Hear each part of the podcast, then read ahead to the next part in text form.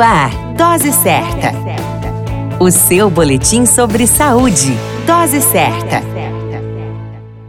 Olá, eu sou Júlio Cazé, médico de família e comunidade, e esse é o Dose Certa, seu boletim diário de notícias. O tema de hoje é Março Lilás, prevenção do câncer de colo do útero. O mês de março vem com reflexão sobre o Março Lilás, direcionado às ações para a prevenção do câncer do colo do útero. De acordo com os dados do Instituto Nacional do Câncer, chamado INCA, é o terceiro tumor maligno mais frequente na população feminina, atrás do câncer de mama e do colo retal.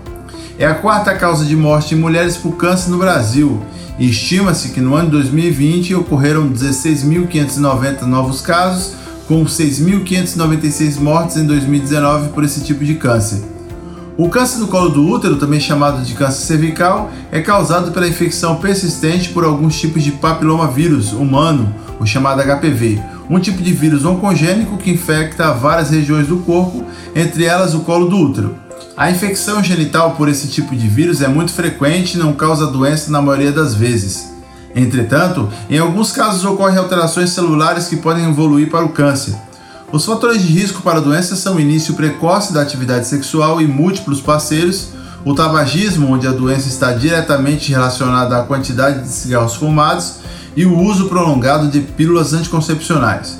Com relação a sinais e sintomas, Câncer do colo do útero é uma doença em desenvolvimento lento que pode não apresentar sintomas em fase inicial.